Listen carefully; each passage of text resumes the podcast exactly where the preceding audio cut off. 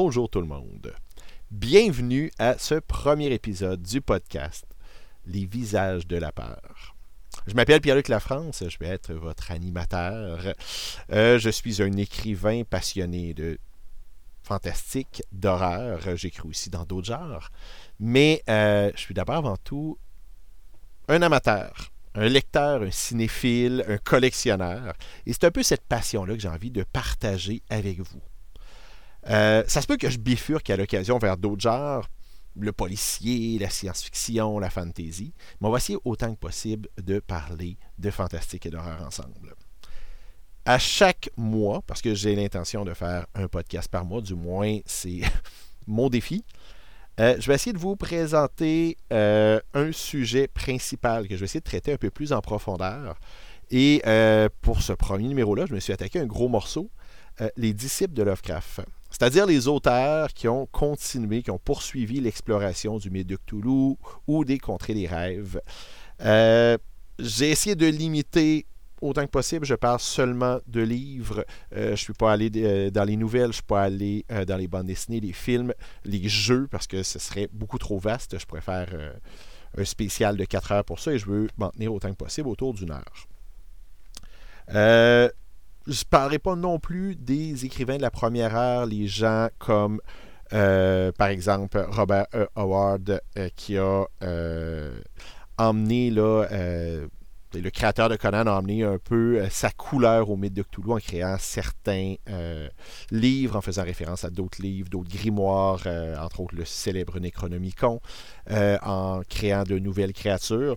Et d'ailleurs, c'est un des auteurs qui a écrit une des nouvelles Lovecraftiennes les plus intéressantes qui n'a pas été écrite par Lovecraft.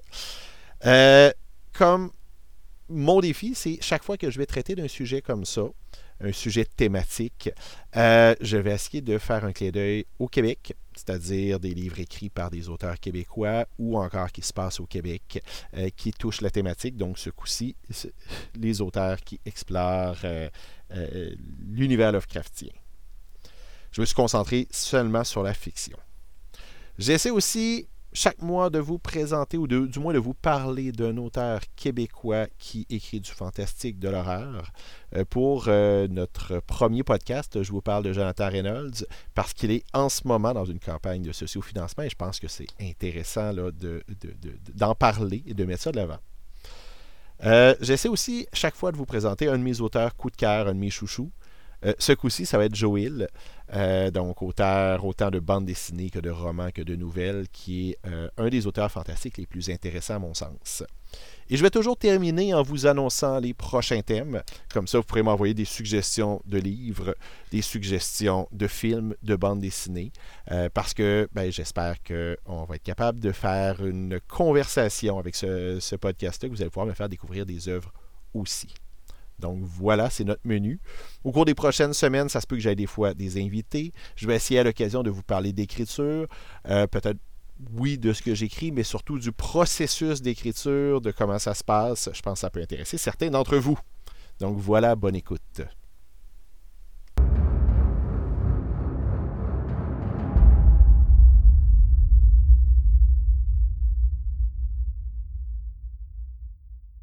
De Lovecraft, de l'influence qu'il y a eu.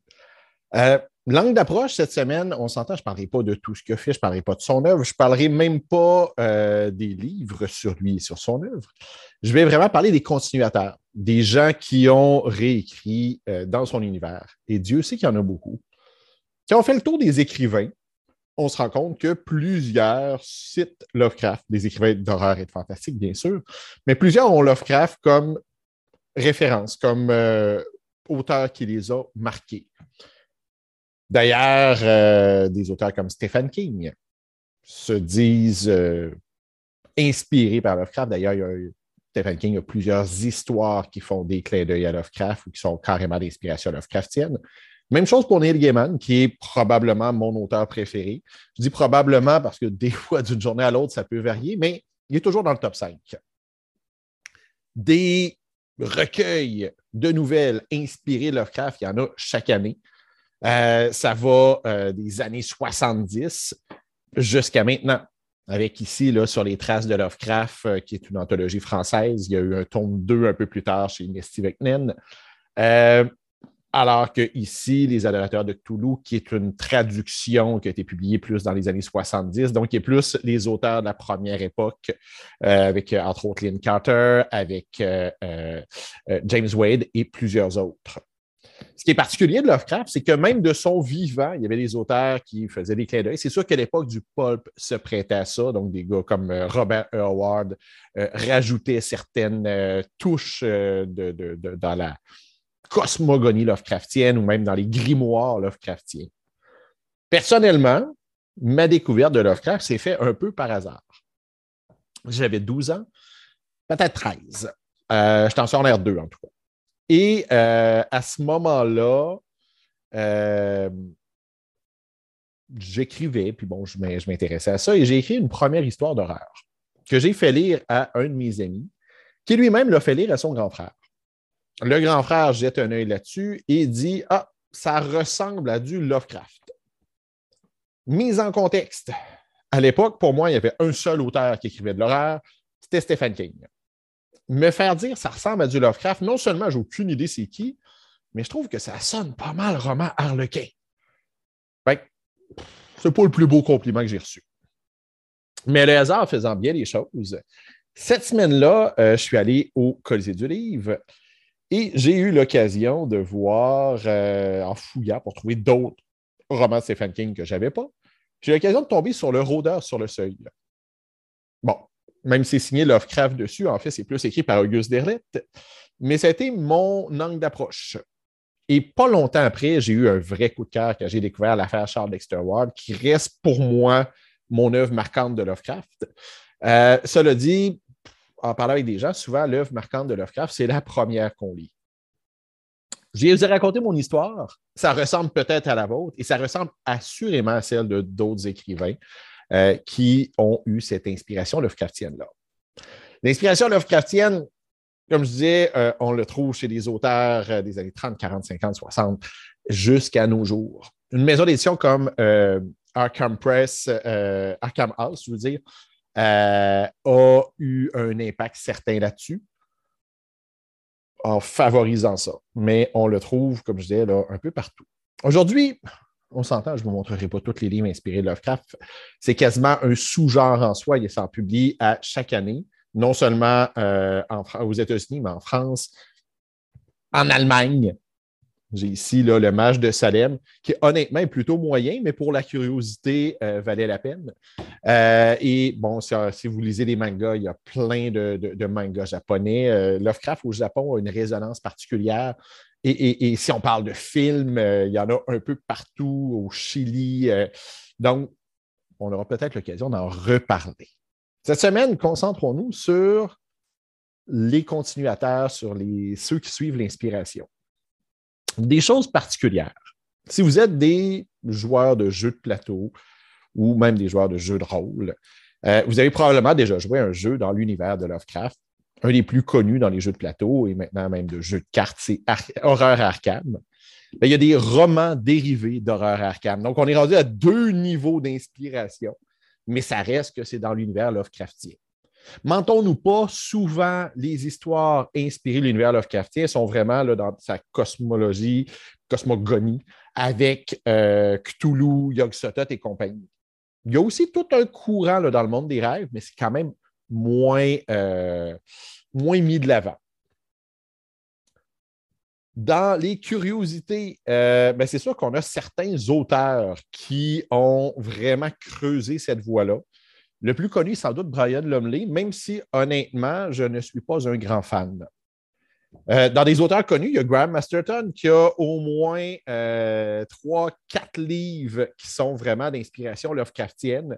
Euh, Manitou fait des références justement euh, au personnage Miscamacus qu'on voit un peu dans leur odeur sur le seuil.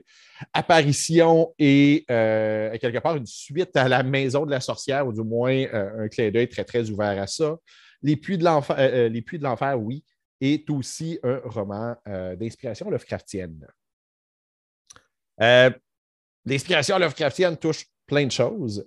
Euh, un des courants qui m'amuse, c'est le mélange Sherlock Holmes, Cthulhu. Ici, on a la série Sherlock versus Cthulhu. Je sais qu'il y a au moins deux tomes traduits en français. Euh, celui-ci, c'est le premier, Les Dimensions mortelles, euh, qui est intéressant, un peu trop, se prend un peu trop au sérieux par moment, mais il y, a, quelque chose d'intéressant là. Par contre, si vous voulez vraiment explorer cette voie-là, je vous conseille beaucoup plus les dossiers Cthulhu. Série de trois livres, ici c'est le troisième si je ne me trompe pas. Euh, mais qui permet de creuser ça, de voir la lutte entre Lovecraft et, euh, pas entre Lovecraft, mais entre Sherlock Holmes et Cthulhu. Donc, euh, tout ce que nous a raconté Watson, c'est une version édulcorée de la réalité, parce que dans les faits, Sherlock Holmes, oui, pouvait pourfendre le crime, mais était surtout dans une lutte sans merci pour empêcher les grands anciens de venir sur Terre. Mais mon coup de cœur, si on parle de mélange Cthulhu ou univers Lovecraftien et Sherlock Holmes, c'est Songe de nuit d'octobre. Bon, ici, Sherlock Holmes a un rôle moins important que dans les deux autres où il est personnage principal. Euh, on, a la chance, ce livre-là, qui est un roman de Roger Zelazny, qui a été publié quand même euh, il y a euh, plusieurs années, mais qui vient d'être réédité dans une super belle édition chez ActuSF. vraiment un beau livre. il y a une touche d'humour très, très présente, comme souvent chez cet auteur-là. Euh, on retrouve Dracula, on retrouve euh, euh, Jack l'Éventreur, Rasputin, le docteur Frankenstein et compagnie, qui se mènent une espèce de lutte pour ouvrir un portail. Et ce portail-là permettrait bien sûr aux grands anciens de venir sur Terre. Toujours dans l'inspiration Lovecraftienne, c'est sûr que ben, moi, ce qui va m'intéresser, c'est surtout vous parler du côté québécois. Mais en France, Lovecraft a une très grande influence euh, j'ai certains exemples ici. Euh, Profanation de euh, François Rivière. Il y a une série qui vient d'être lancée récemment. Le deuxième tome devrait sortir bientôt qui s'appelle Agence Lovecraft de Jean-Luc Marcastel. Il y a roman jeunesse ou du moins adolescent, la série Héros de Benoît Mainville.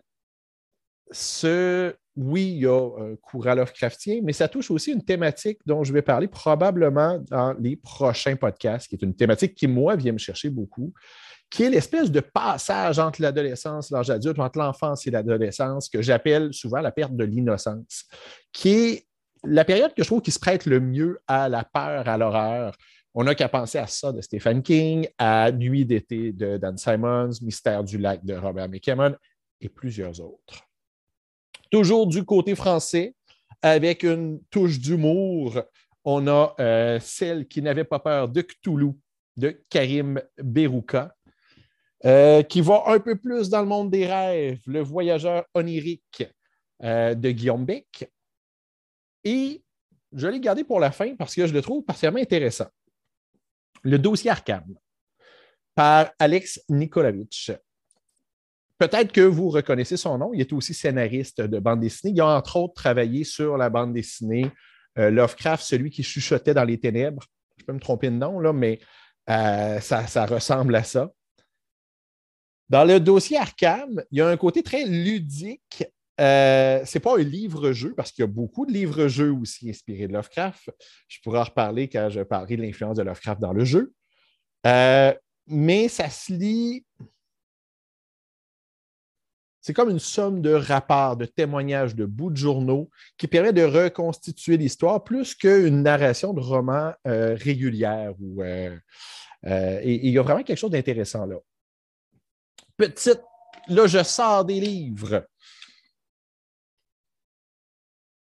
Ici, je m'adresse patiemment aux geeks. J'espère que vous êtes nombreux. J'en suis un et je l'assume fièrement on, sort du livre, mais euh, ça rentrait dans aucune de mes autres catégories parce que c'est euh, une histoire audio, euh, donc fait par la BBC, du Doctor Who, de Lovecraft Invasion, donc qui est vraiment comme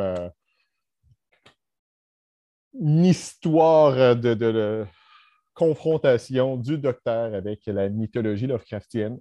donc, pour les curieux, ça peut être intéressant.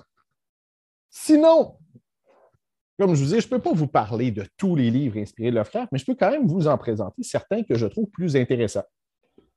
Il y a Robert Bloch qui fait euh, des choses le fun son retour à Arkham, c'est pas un grand livre, mais c'est un des livres qui a le plus de clins d'œil Lovecraftien que j'ai trouvé amusant à lire pour un amateur du genre. Euh, on a chez Mnemos qui ont repris quand même plusieurs de ces textes Lovecraftiens. Euh, pour ceux qui ne le savent pas, Bloch, c'est euh, d'abord et avant tout connu de nos jours pour Psychose. c'est lui qui a écrit l'histoire à la base, il a fait du scénario pour le cinéma. Mais dans ses jeunes années, c'était un correspondant de Lovecraft qui a eu une très forte influence sur lui. D'ailleurs, il l'a fait mourir dans La chose venue des étoiles et Lovecraft s'est vengé un peu plus tard en faisant mourir un Robert Blake. Charles Truss, le Bureau des atrocités. Donc, euh, une réécriture déjantée de l'histoire. Donc, pendant la Deuxième Guerre mondiale, les nazis faisaient des sacrifices humains euh, et il y a un bureau, le Bureau des atrocités, qui sont là pour empêcher euh, le, mal de déferler sur le monde. Donc, toutes les choses qu'on peut retrouver chez Lovecraft. La forteresse noire euh, de F. Paul Wilson, qui est dans une certaine mouvance Lovecraftienne, qui n'est pas l'œuvre la plus directement Lovecraftienne, mais qui a des choses intéressantes. Puis d'ailleurs, à la base, c'est un excellent livre d'un très bon auteur. Et ce qui est drôle, c'est que dans le film, qui est moyen, mais la partie qui a été évacuée de l'histoire, c'est tout ce qui touche le côté Lovecraftien. qu'on a entendu un peu plus à cause de la série télé, il y a le Lovecraft Country, que j'ai beaucoup aimé, qui, euh, est plus un hommage à la littérature euh, période pulp que purement Lovecraftien, même si Lovecraft occupe une certaine place, surtout dans la première histoire, parce qu'il y a comme plusieurs histoires qui viennent former un roman. Euh, et il y a d'ailleurs une réflexion sur Lovecraft, on le voit de plus en plus dans plusieurs œuvres sur le côté raciste ou même le rôle de la femme là-dedans. donc, entre autres, la balade de Black Tom ou des choses comme ça. Euh, la série de télé m'a laissé sur ma faim, mais le livre Lovecraft Country, pour moi, a été une très belle découverte. Euh, il y a Brian Stableford, euh, un auteur anglais, qui a fait plusieurs choses dans le domaine Lovecraftien. Ici, là, j'ai le chiffre de Cthulhu, mais il y en a écrit un autre avec son détective Charles-Auguste Dupin, qui lui est plus un, clin d'œil un autre contemporain de Lovecraft, Severy Queen, qui c'est pas un grand livre, mais qui est amusant. Si on veut parler de quelque chose de vraiment solide, si j'en avais un à conseiller, Lovecraft Country pas loin derrière, mais mon coup de cœur, c'est La clé de l'abîme. La clé de l'abîme, un roman de José Carlos Somoza, euh, donc un auteur euh, espagnol, mais né à Cuba. Euh, et en gros, c'est une projection dans le futur un peuple, ben, des peuples qui sont un peu déconnectés de leur histoire et qui croient que les romans Lovecraftiens sont un peu l'équivalent de la Bible, ou même plus que la Bible, qui seraient euh, quasiment des livres d'histoire. Donc, on a différents peuples euh, qui s'associent à différentes divinités Lovecraftiennes. Moi, ça a été un énorme coup de cœur. Le défi que je me suis lancé, c'est que peu importe le thème, je voulais toujours ramener un côté québécois et des auteurs québécois qui ont publié euh, des histoires Lovecraftiennes, il y en a plein. Du côté de la nouvelle, il y en a énormément, euh, mais même sous forme de livres, de romans, de recueils de nouvelles, il y en a plusieurs. Euh, ici, Métampsychose de Christian Perrault, Québec sous les flammes de Nelson Rosk, Corne d'Alain Gagnon, que j'ai bien aimé en passant. Deux euh, curiosités. Ici, ce n'est pas québécois, c'est un auteur français, mais c'est une histoire Lovecraftienne qui se passe à Québec. Euh, donc, je voulais en glisser un mot, le piège Lovecraft, qui n'est pas complètement réussi, même s'il y a certains très bons passages. Euh, c'est sûr que bon, ça se passe dans la région où je vis. Il y a des problèmes géographiques par moment qu'on voit c'est écrit par quelqu'un de l'extérieur. mais euh, honnêtement, l'amateur de Lovecraft peut y trouver son compte. Beaucoup plus intéressant, euh, et si le diable le permet. Là, je joue un peu avec la question québécoise et tout. On a un auteur français qui vit maintenant au Québec, qui a publié son dernier livre chez Alire, que j'avais euh, beaucoup aimé, Mon Almérique à moi. Et moi, je l'avais découvert avec le Et si le diable le permet, qui n'est pas directement associé à Lovecraft. On n'a pas Cthulhu, on n'a pas Yog Sothoth, mais qui est vraiment dans ce courant-là et qui est un roman euh, drôlement intéressant. Euh, et lui aussi se passe au Québec, cette fois-ci à Montréal. Mais si j'avais un livre québécois où l'inspiration Lovecraftienne est importante à conseiller, ce serait un roman pour adolescents. LLDDZ. Déjà, le prononcer, c'est un défi.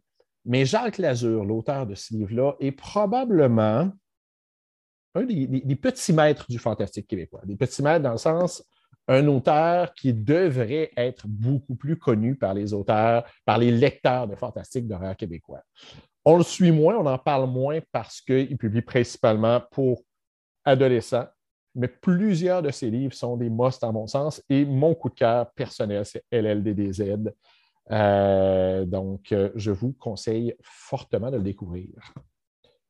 On s'entend, je n'ai même pas touché le quart de ma collection. Et là, je ne vous parle même pas des livres sur Lovecraft, des livres par Lovecraft, des différentes éditions illustrées. Je ne vous parle pas des BD parce que ça, j'en ai plein et j'en reparle une autre fois. Des jeux inspirés, ça aussi, j'en ai plusieurs. Des films, ce sera pour une autre fois. Ne vous en pas, on ne parlera pas que de Lovecraft. Donc, c'était notre tour d'horizon. Si vous avez des œuvres à conseiller, s'il y a des choses là-dedans euh, euh, dont je n'ai pas parlé et que vous pensez que ça pourrait m'intéresser, n'hésitez pas à le faire. Écrivez-moi euh, à plafrance, à commercial, gmail.com. Certaines touches dans la cosmogonie Lovecraftienne ou même dans les grimoires Lovecraftiens. Personnellement, ma découverte de Lovecraft s'est faite un peu par hasard. J'avais 12 ans, peut-être 13. Euh, J'étais en secondaire 2 en tout cas. Et euh, à ce moment-là, euh, j'écrivais, puis bon, je m'intéressais à ça, et j'ai écrit une première histoire d'horreur que j'ai fait lire à un de mes amis, qui lui-même l'a fait lire à son grand frère. Le grand frère jette un œil là-dessus et dit Ah, ça ressemble à du Lovecraft. Mise en contexte. À l'époque, pour moi, il y avait un seul auteur qui écrivait de l'horreur, c'était Stephen King. Me faire dire ça ressemble à du Lovecraft, non seulement j'ai aucune idée c'est qui, mais je trouve que ça sonne pas mal roman harlequin. c'est pas le plus beau compliment que j'ai reçu. Mais le hasard faisant bien les choses, cette semaine-là, euh, je suis allé au Colisée du Livre et j'ai eu l'occasion de voir, euh, en fouillant pour trouver d'autres romans de Stephen King que je n'avais pas, j'ai l'occasion de tomber sur Le Rôdeur sur le seuil. Bon, même si c'est signé Lovecraft dessus, en fait, c'est plus écrit par Auguste Derlette, mais ça a été mon angle d'approche. Et pas longtemps après, j'ai eu un vrai coup de cœur quand j'ai découvert l'affaire Charles Dexter Ward, qui reste pour moi mon œuvre marquante de Lovecraft. Euh, cela dit, en parlant avec des gens, souvent, l'œuvre marquante de Lovecraft, c'est la première qu'on lit.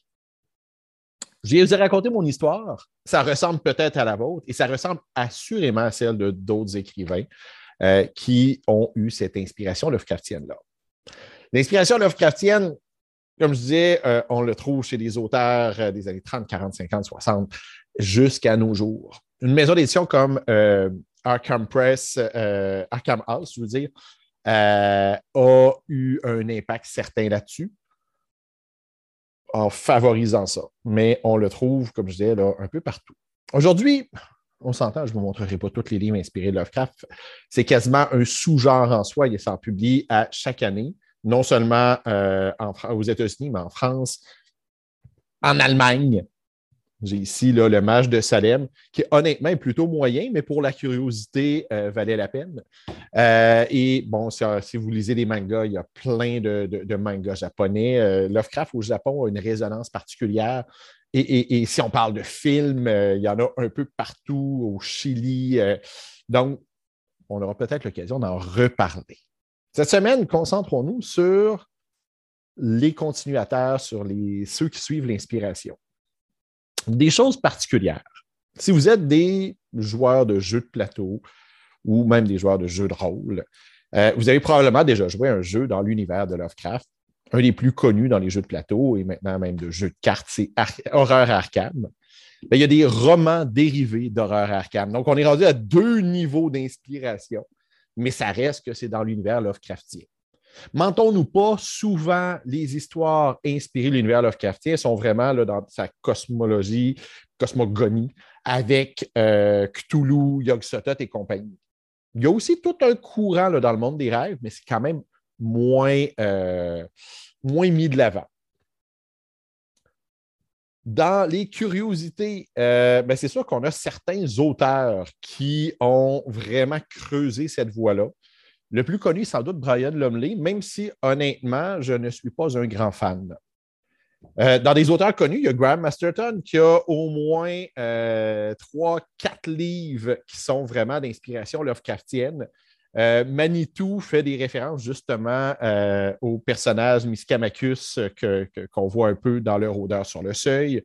Apparition et quelque part une suite à la maison de la sorcière, ou du moins un clin d'œil très, très ouvert à ça. Les puits de l'enfer, oui est aussi un roman euh, d'inspiration Lovecraftienne. Euh, l'inspiration Lovecraftienne touche plein de choses. Euh, un des courants qui m'amuse, c'est le mélange Sherlock Holmes, Cthulhu. Ici, on a la série Sherlock versus Cthulhu. Je sais qu'il y a au moins deux tomes traduits en français. Celui-ci, c'est le premier, Les Dimensions mortelles, qui est intéressant, un peu trop se prend un peu trop au sérieux par moment, mais il y, a, quelque chose d'intéressant là. Par contre, si vous voulez vraiment explorer cette voie-là, je vous conseille beaucoup plus les dossiers Cthulhu.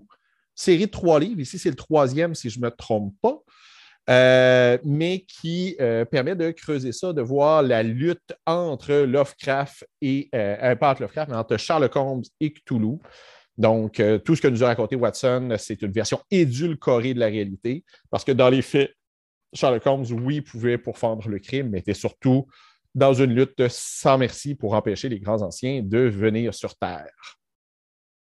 Mais mon coup de cœur, si on parle de mélange Cthulhu ou univers Lovecraftien et Sherlock Holmes, c'est Songe de nuit d'octobre. Bon, ici, Sherlock Holmes a un rôle moins important que dans les deux autres ou les personnages principaux.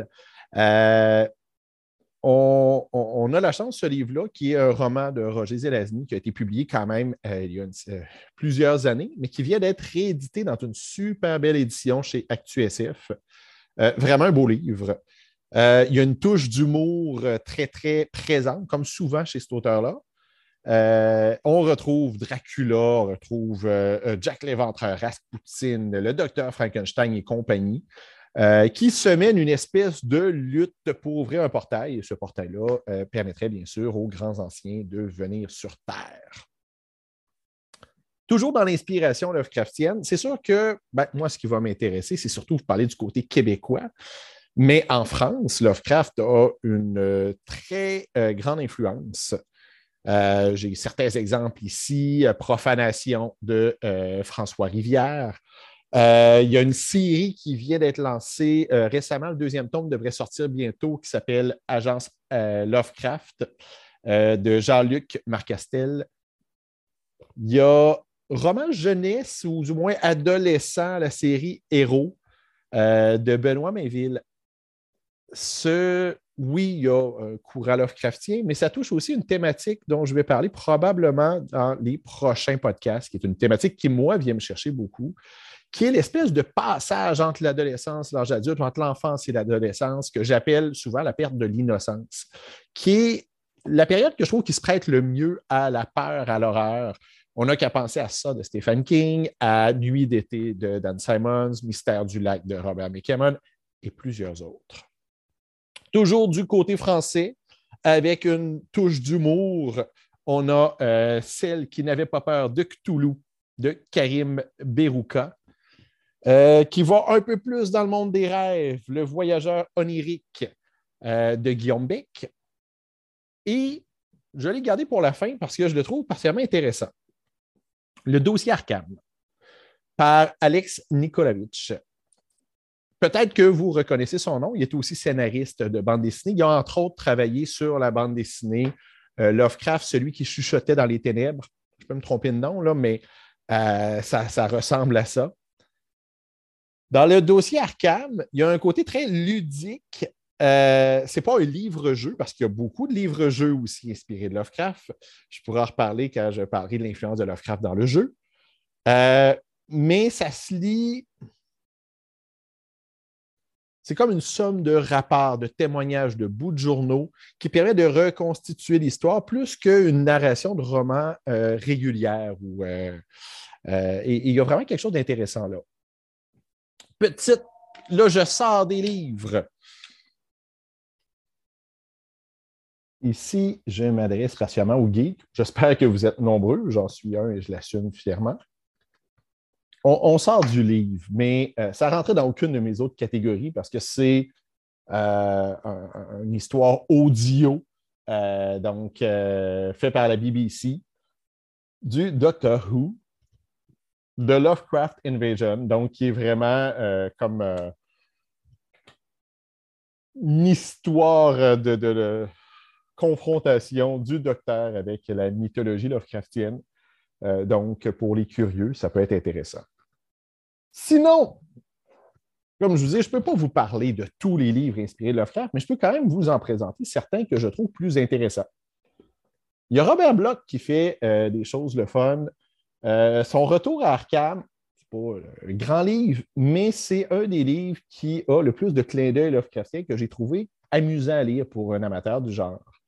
Euh, on a chez Mnemos qui ont repris quand même plusieurs de ces textes Lovecraftiens. Euh, pour ceux qui ne le savent pas, Bloch, c'est euh, d'abord et avant tout connu de nos jours pour Psychose. c'est lui qui a écrit l'histoire à la base, il a fait du scénario pour le cinéma. Mais dans ses jeunes années, c'était un correspondant de Lovecraft qui a eu une très forte influence sur lui. D'ailleurs, il l'a fait mourir dans La chose venue des étoiles et Lovecraft s'est vengé un peu plus tard en faisant mourir un Robert Blake. Charles Truss, le Bureau des atrocités. Donc, euh, une réécriture déjantée de l'histoire. Donc, pendant la Deuxième Guerre mondiale, les nazis faisaient des sacrifices humains euh, et il y a un bureau, le Bureau des atrocités, qui sont là pour empêcher euh, le, le, mal de déferler sur le monde. Donc, toutes les choses qu'on peut retrouver chez Lovecraft. La forteresse noire de F. Paul Wilson, euh, qui est dans une certaine mouvance Lovecraftienne, qui n'est pas l'œuvre la plus euh, directement Lovecraftienne, mais qui a des choses intéressantes. Puis d'ailleurs, à la base, c'est un excellent livre d'un très bon auteur. Et ce qui est drôle, c'est que dans le film, qui est moyen, mais la été évacuée de l'histoire, c'est tout ce qui touche le côté Lovecraftien. qu'on a entendu un peu plus à cause de la série télé, il y a le Lovecraft Country, que j'ai beaucoup aimé, qui, euh, est plus un hommage à la littérature euh, période pulp que purement Lovecraftien, même si Lovecraft occupe une certaine place, surtout dans la première histoire, parce qu'il y a comme plusieurs histoires qui viennent former un roman. Euh, et il y a d'ailleurs une réflexion sur Lovecraft, on le voit de plus en plus dans plusieurs œuvres sur le côté raciste ou même le rôle de la femme là-dedans. donc, entre autres, la balade de Black Tom ou des choses comme ça. Euh, la série de télé m'a laissé sur ma faim, mais le livre Lovecraft Country, pour moi, a été une très belle découverte. Euh, il y a Brian Stableford, euh, un auteur anglais, qui a fait plusieurs choses dans le domaine Lovecraftien. ici, là, j'ai le chiffre de Cthulhu, mais il y en a écrit un autre avec son détective Charles-Auguste Dupin, qui lui est plus un, clin d'œil un autre contemporain de Lovecraft, Severy Queen, qui c'est pas un grand livre, mais qui est amusant. Si on veut parler de quelque chose de vraiment solide, si j'en avais un à conseiller, Lovecraft Country n'est pas loin derrière, mais mon coup de cœur, c'est La clé de l'abîme. La clé de l'abîme, un roman de José Carlos Somoza, euh, donc un auteur euh, espagnol, mais né à Cuba. Euh, et en gros, c'est une projection dans le futur euh, un peuple, ben, des peuples qui sont un peu déconnectés de leur histoire et qui croient que les romans Lovecraftiens sont un peu l'équivalent de la Bible, ou même plus que la Bible, qui seraient euh, quasiment des livres d'histoire. Donc, on a différents peuples euh, qui s'associent à différentes divinités Lovecraftiennes. Moi, ça a été un énorme coup de cœur. Le défi que je me suis lancé, c'est que peu importe le thème, je voulais toujours ramener un côté québécois. Et des auteurs québécois qui ont publié des histoires Lovecraftiennes. Il y en a plein. Du côté de la nouvelle, il y en a énormément, mais même sous forme de livres, de romans, de recueils de nouvelles, il y en a plusieurs. ici, Métampsychose de Christian Perrault, Québec sous les flammes de Nelson Rosk, euh, Corne d'Alain Gagnon, que j'ai bien aimé en passant. Deux euh, curiosités. Ici, ce n'est pas québécois, c'est un auteur français, mais c'est une histoire Lovecraftienne qui se passe à Québec. Euh, donc, je voulais en glisser un mot, le piège Lovecraft, qui n'est pas complètement réussi, même s'il y a certains très bons passages. Euh, c'est sûr que bon, ça se passe dans la région où je vis. Il y a des problèmes géographiques par moment qu'on voit c'est écrit par quelqu'un de l'extérieur. Mais euh, honnêtement, l'amateur de Lovecraft peut y trouver son compte. Beaucoup plus intéressant, et si le diable le permet. Là, je joue un peu avec la question québécoise et tout. On a un auteur français qui vit maintenant au Québec, qui a publié son dernier livre chez Alire, que j'avais euh, beaucoup aimé, mon Almérique à moi. Euh, et moi, je l'avais découvert avec le Et si le diable le permet, qui n'est pas directement associé à Lovecraft. On n'a pas Cthulhu, on n'a pas Yog Sothoth, mais qui est vraiment dans ce courant-là et qui est un roman euh, drôlement intéressant euh, et lui aussi se passe au Québec, cette fois-ci à Montréal. Mais si j'avais un livre québécois où l'inspiration Lovecraftienne est importante à conseiller, ce serait un roman pour adolescents. LLDDZ. Déjà, le prononcer, c'est un défi.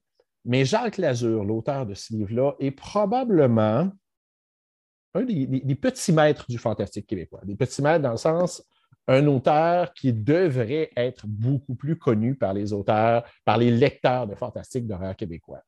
On le suit moins, on en parle moins parce qu'il publie principalement pour adolescents, mais plusieurs de ses livres sont des musts à mon sens et mon coup de cœur personnel, c'est LLDDZ. Euh, donc, euh, je vous conseille fortement de le découvrir. On s'entend, je n'ai même pas touché le quart de ma collection. Et là, je ne vous parle même pas des livres sur Lovecraft, des livres par Lovecraft, des différentes éditions illustrées. Je ne vous parle pas des BD parce que ça, j'en ai plein et j'en reparle une autre fois. Des jeux inspirés, ça aussi, j'en ai plusieurs. Des films, ce sera pour une autre fois. Vous en pas, on ne parlera pas que de Lovecraft.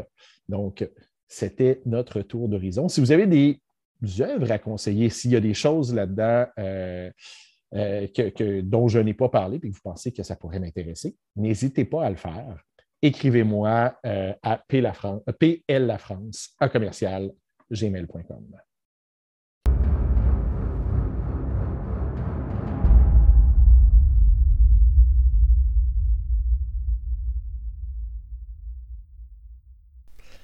Pour notre première chronique où je présente un auteur québécois, euh, j'ai décidé de me concentrer sur Jonathan Reynolds. Pourquoi Jonathan Reynolds? Ben, un, parce que c'est quand même un des auteurs fantastiques, de, de fantastique d'horreur les plus intéressants au Québec. Un auteur qui est rendu maintenant à maturité au début de la quarantaine. Euh, mais aussi, d'abord et avant tout, parce qu'en ce moment, Jonathan est en pleine campagne de sociofinancement les six brumes ont décidé de reprendre les premiers textes de Jonathan, euh, ce qu'on peut appeler le cycle d'Instand. Le cycle d'Instand, c'est quoi? Euh, ben, c'est toutes sortes d'histoires, euh, deux romans, plusieurs nouvelles, 25 nouvelles si je ne me trompe pas, qui se passent dans une géographie imaginaire, bref, dans certaines villes, entre autres Instant, de la région des cantons de l'Est, de la région de l'Estrie, euh, où on a un mélange de villes réelles, de villes imaginaires. Et là, si je vous parle de ça, euh, ben, il y en a plusieurs que ça vous fait penser à Lovecraft et ce n'est pas un hasard. De la même façon que chez Lovecraft, euh, Innsmouth, euh, Arkham, Dunwich pouvaient cohabiter avec Providence, Boston et Salem. Jonathan fait un peu la même chose. D'ailleurs, dans ses premières œuvres, on peut sentir les inspirations de Jonathan j'ai nommé Lovecraft, mais il y en a d'autres. Et c'est une des choses intéressantes de Centre d'Instant, c'est qu'on voit la naissance d'un écrivain. On voit un auteur euh, qui s'affranchit de plus en plus de ses, euh, de ses modèles Qu'est-ce qu'on a dans Sandre Dinstown? On a deux romans, 25 nouvelles, mais aussi une foule de bonus. des essais sur la géographie imaginaire, entre autres, de Jean-Pierre Reynoz. Il y a un article là-dessus écrit par Pierre-Alexandre Bonin, il y a un article de Guillaume Moule. Euh, il y a des réécritures ou des vieilles versions de certains chapitres de certaines nouvelles.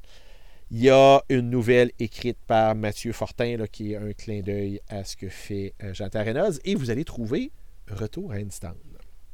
Retour à Instant, c'est une collaboration entre moi et Jonathan.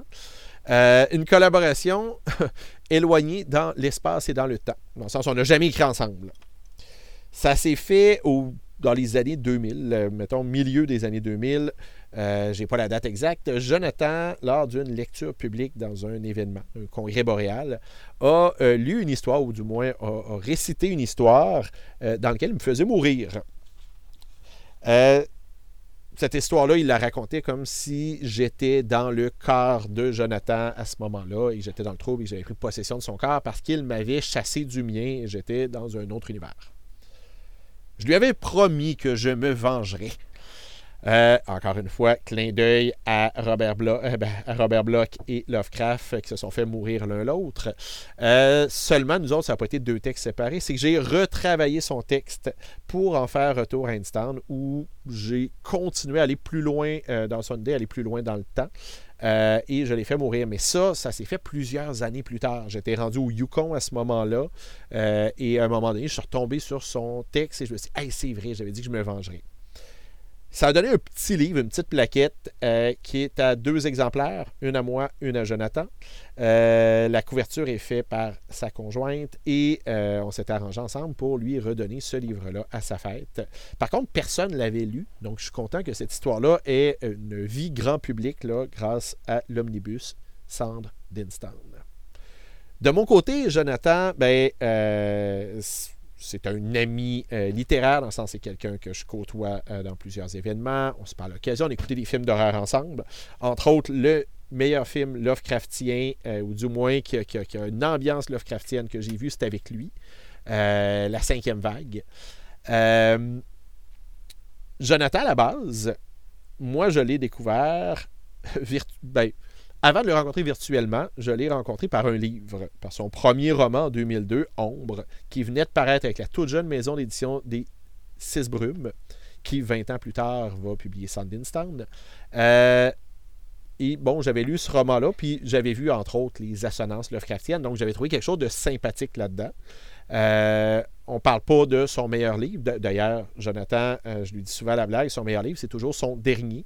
Euh, parce que c'est un auteur qui progresse beaucoup, qui prend sa voix, qui prend sa maturité. Euh, d'ailleurs, son dernier roman pour adultes, Abîme, aux éditions à lire, est probablement ce qu'il a écrit de mieux. Euh, pour ceux que ça intéresse, Abîme, c'est une espèce de mélange entre le fantastique, l'horreur et le métal. donc, il y a quelque chose de très intéressant. Que vous soyez des amateurs de métal ou pas, moi, j'en suis pas un du tout, mais on a l'impression d'en connaître un peu plus à la fin de ça. Jonathan s'est fait connaître par ses nouvelles. Il en a écrit énormément. Euh, moi, j'ai eu l'occasion de partager le sommaire avec lui dans plusieurs revues, euh, dans des anthologies comme Orificorama, comme euh, à la Maison des Viscères aussi. On a été deux fois ensemble. on a publié les deux dans Dix ans d'éternité. Euh, bref, euh, on, s'est côtoyé euh, plusieurs fois. il a aussi publié, bon, dans des romans jeunesse, plusieurs qui sont parus à la maison des ailés dans la collection Zone Frousse. Il y a des choses intéressantes de ce côté-là pour ceux qui ont un cœur d'enfant ou encore qui ont des enfants autour d'eux, mais même pour un adulte, on s'entend, des histoires qui se lisent vite, c'est des histoires qui ne sont pas d'abord avant tout pour les, euh, les adultes. Euh, mais euh, il y a des choses intéressantes. Personnellement, j'avais bien aimé Terrificorama. avec une gang de jeunes qui ont comme un journal et qui décident de, fouiller des, histoires plus paranormales. il avait écrit aussi un roman pour un peu plus vieux dans Zone Fraude qui s'appelle Caxa. je ne suis pas sûr que je le prononce comme il faut. Ça s'écrit Q-A-X-A-A. Euh, comme je disais, dans les recueils, il y a deux histoires qui ont paru là, à la Maison des Viscères, une dans Écorché, une dans Agonie. cela dit, en jeunesse, moi, l'histoire que j'ai aimé le mieux, c'était Terrible voisin, qui est un roman dans la collection Frisson. si vous avez peur des araignées, je sais que Jonathan, c'est le cas. je pense que vous devriez avoir pas mal de plaisir là-dedans, ou au contraire, pas du tout de plaisir. Il y a aussi un roman dans l'univers des clowns vengeurs euh, qui a d'abord paru aux éditions Porte-Bonheur, qui s'appelait Les couloirs d'éternité, qui a été réédité dans une version retravaillée plus longue dans la série Manvat aux éditions ADA. Ça s'appelle Alors deux regards sur l'éternité. Euh, personnellement, mon conseil, si vous voulez découvrir Jonathan, ben assurément, Cendre d'Instant vaut la peine. Un beau gros livre, plusieurs histoires, euh, et, les histoires d'instance, ce que j'aime beaucoup, euh, c'est qu'il y a toujours l'espèce de côté un peu nostalgie. Euh, je parlais plus tôt dans l'émission de la perte de l'innocence, du passage de l'enfance à l'âge adulte. On a beaucoup ça là-dedans. On a beaucoup aussi, comme je disais, ces inspirations littéraires. Entre autres, si vous êtes amateur de Lovecraft, il y a des choses que vous devriez apprécier là-dedans. Donc, Cendre d'Instance, si vous voulez participer à la campagne de sociofinancement, il reste quelques jours. Donc, euh, ça se termine là euh, au début mai. Je n'ai pas la date exacte à portée de main. Euh, allez sur le site sisbrume.com et vous allez trouver toute l'information pour la campagne de sociofinancement. Sinon, ben, je vous conseille assurément Abîme, qui est une belle façon de, faire connaissance avec son œuvre plus adulte. un roman très solide, un court roman qui se lit vraiment vite, que vous devriez apprécier sinon, ben, euh, j'ai l'air de prêcher pour ma paroisse, mais Agonie euh, peut être une belle façon aussi de le découvrir, tout en découvrant deux autres plumes, euh, la mienne si vous ne m'avez jamais lu, et celle d'Ariane Gélina, qui est assurément une des écrivaines qui va faire l'objet d'une prochaine chronique. Donc voilà, si vous connaissez que, le recueil, le Sandinstown, va s'adresser autant aux néophytes, les gens qui découvrent Jonathan. C'est une belle porte d'entrée qu'à ceux qui ont lu pas mal tout ce qu'il faisait et qui ont l'occasion d'avoir la version ultime, euh, avec plusieurs bonus que je suis convaincu que vous n'avez jamais lu, certaines nouvelles auxquelles vous n'avez peut-être jamais eu accès. Donc voilà, c'est l'invitation qui vous est lancée.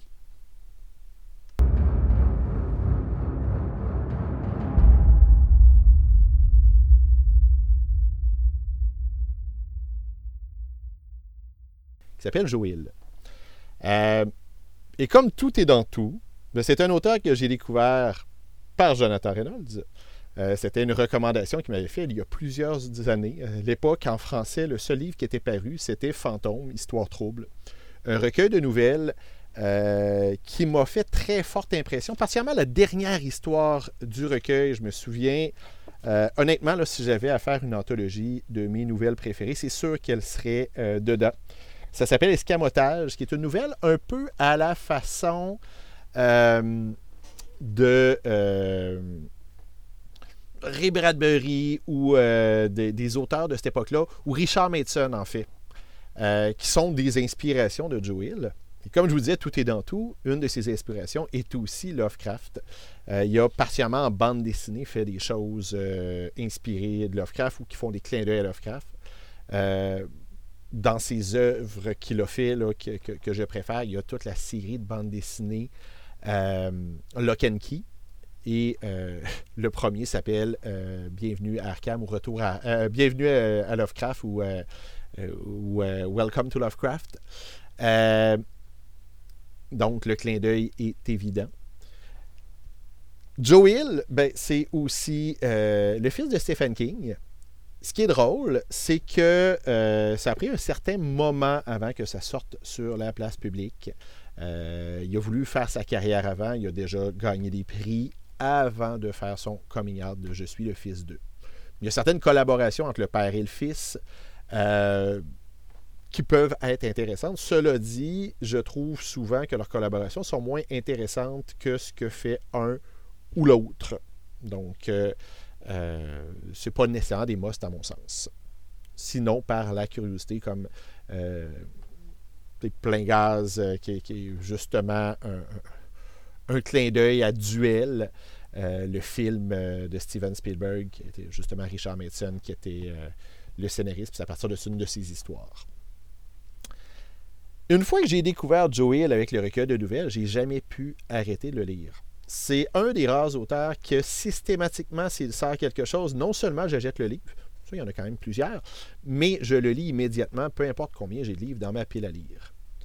Euh, le deuxième livre que j'ai lu de lui, ça a été Le costume d'humeur, euh, qui était vraiment une histoire fantastique que j'ai trouvée intéressante, originale, différente. Euh, mais qui n'était qu'une mise en bouche pour ses romans suivants. Korn. Korn euh, et Nosferatu euh, sont deux livres qui, sont très chers à mon cœur. Korn, qui est l'histoire d'un gars qui se réveille un jour avec des cornes sur la tête et qui a certains dons qui sont liés à ça. il est accusé d'un meurtre qu'il n'a pas commis. Euh, donc, il y a l'histoire policière, l'histoire fantastique, la découverte de ses cornes. Est-ce qu'il est un démon? Est-ce qu'il est autre chose? Euh, Nosferatu euh, est une histoire avec un facteur fun très élevé. Nosferatu, c'est l'histoire de gens qui ont des dons, entre autres Vic McQueen, qui est capable de retrouver des gens ou des personnes qui sont perdues en, allant sur sa bicyclette. Ben, en fait, sur, sa moto euh, euh, et euh, de partir avec ça pour. bon, quand elle part, il y a un pont qui apparaît qui lui permet d'apparaître à différents endroits. Ça l'emmène sur le chemin de Charles Manx. Charles Manx qui se promène dans une vieille Rolls-Royce et qui recueille des enfants pour les emmener à Christmasland et un endroit d'où ils ne reviennent jamais. Donc, beaucoup de belles scènes fantastiques. Ça a été adapté sous forme de série télévisée sans que la série soit mauvaise. Euh, disons que ce n'est pas du niveau, euh, vraiment pas du niveau du livre. Avec L'Homme-Feu, Joel est allé complètement ailleurs. On l'avait surtout connu dans le fantastique, dans l'horreur. Ici, il est allé euh, dans une forme d'anticipation, donc un monde de post-apocalyptique il y a un peu de fantastique à travers ça, mais euh, c'est surtout l'histoire de survivants là-dedans euh, qui cherchent une communauté pour pouvoir survivre. Plusieurs très grandes scènes, plusieurs moments uniques. Cela dit, Joel est souvent plus efficace dans la forme courte. Même si Nosferatu, même si euh, Korn sont des musts à mon sens, euh, c'est dans la forme courte que je trouve le plus, euh, le, plus efficace. En français, ces deux derniers livres sont des recueils de nouvelles et je conseille particulièrement Drôle de temps. Drôle de temps, c'est un peu son différentes saisons, si on fait référence à son père, parce que c'est son quatre novellas qui nous emmènent dans des genres différents, dans des univers différents, euh, et qui sont tous, sont toutes, euh, pas nécessairement inoubliables, mais sont toutes d'un très haut niveau. Euh, ça, c'est une autre, une autre œuvre que je conseille fortement. Euh, sinon, euh, il y a euh, l'autre recueil qui est un, recueil plus classique, dans le sens avec des histoires plus courtes, plus inégales aussi, dans le sens il y a du bon, il y a du très bon, il y a du moyen. mais ça vaut la peine d'y jeter un œil. Donc, le carrousel infernal, où on voit la progression de l'auteur aussi, parce qu'il y a des nouvelles de ses débuts ou à peu près et d'autres plus récentes. Euh, il y a entre autres une collaboration avec son père là, euh, euh, deux personnes qui se perdent dans un champ de maïs. Ça a été adapté aussi du côté de Netflix. Le nom m'échappe pour l'instant. Cela dit, si vous voulez vraiment découvrir Joe, Hill, si vous voulez vraiment voir ce qu'il a fait de mieux, euh, oui, ces romans valent la peine, ces recueils de nouvelles valent la peine, mais à mon sens, il est d'abord avant tout un très grand scénariste euh, de bande dessinée. Je vous ai parlé de Lock and Key, qui est le premier numéro de Lock and Key. Honnêtement, pour moi, c'était les scènes qui allaient le plus loin dans l'horreur graphique, mais, mais, mais je ne vous parle pas de monstres ou de quoi que ce soit, je veux dire de l'horreur réelle. Euh, il y a une mise à mort d'un personnage au début, euh, au début, du premier tome et j'ai fait Wow, OK, là, on n'est pas dans de la bande dessinée pour enfants. J'avais beaucoup aimé ce qu'il a fait avec The Cape. The Cape, qui est quelqu'un qui avait une doudou qui servait comme cape quand il était jeune, qui lui permettait de voler et qui retrouve cette cape-là à l'âge adulte, au début de l'âge adulte, décide de s'en servir. Euh, dans ces bandes dessinées, euh, il y a aussi toute une série de bandes dessinées d'horreur euh, qui, est un label qui est dirigé par Joe Hill jusqu'à un certain point. il y a Basketful of Heads et Plunge. Désolé, je n'ai pas les titres en français ni de l'un ni de l'autre. Je les ai lus en anglais. mais Plunge est carrément une histoire Lovecraftienne. je vous dis que tout est dans tout. Euh, et on peut même, ceux qui ont beaucoup aimé euh, Nosferatu, il y a des bandes dessinées, euh, ben, il y a une bande dessinée vraiment dans cet univers-là. Welcome to Christmas Land, qui est une série de sept comiques qui a scénarisé dans l'univers de Nosferatu. si vous connaissez déjà, ah, je viens de avoir le nom, dans les Hautes Herbes, l'histoire qu'il a coécrite avec son père et qui a été adaptée à l'écran. Euh, sinon, ben, Nosferatu, je vous l'ai dit, a été adapté sous forme euh, de série télé. Korn, il y a un film avec euh, l'interprète d'Harry Potter. il a aussi travaillé pour des scénarios pour la série télévisée, la nouvelle, ben, la nouvelle série. comment ça s'appelle? En tout cas, il a, écrit pour un remake d'une série télé de par épisode. Mais à la base, il avait voulu travailler sur euh, une réédition de Tales from the Dark Side et euh, la série n'a pas été faite. Par contre, il en a fait un comique. Fait que ça aussi, c'est possible de le lire. Donc voilà. Si vous connaissez déjà Joe Hill, j'espère que je vous ai donné envie de le redécouvrir, de le revisiter. Peut-être que si vous êtes des lecteurs plus de romans vous aurez l'occasion de regarder euh, plus euh, ces bandes dessinées ou vice-versa. Si vous ne le connaissez pas, ben, je vous le conseille vivement. C'est ce qui met fin à notre premier épisode. Donc, on a passé grosso modo une heure ensemble. C'était mon objectif. Dans le prochain épisode, le thème principal va être le thème du Wendigo. Le Wendigo euh, qui est tiré de la mythologie amérindienne, qui est une créature fantastique, euh, très bien adaptée au Québec, au Canada, au grand froid.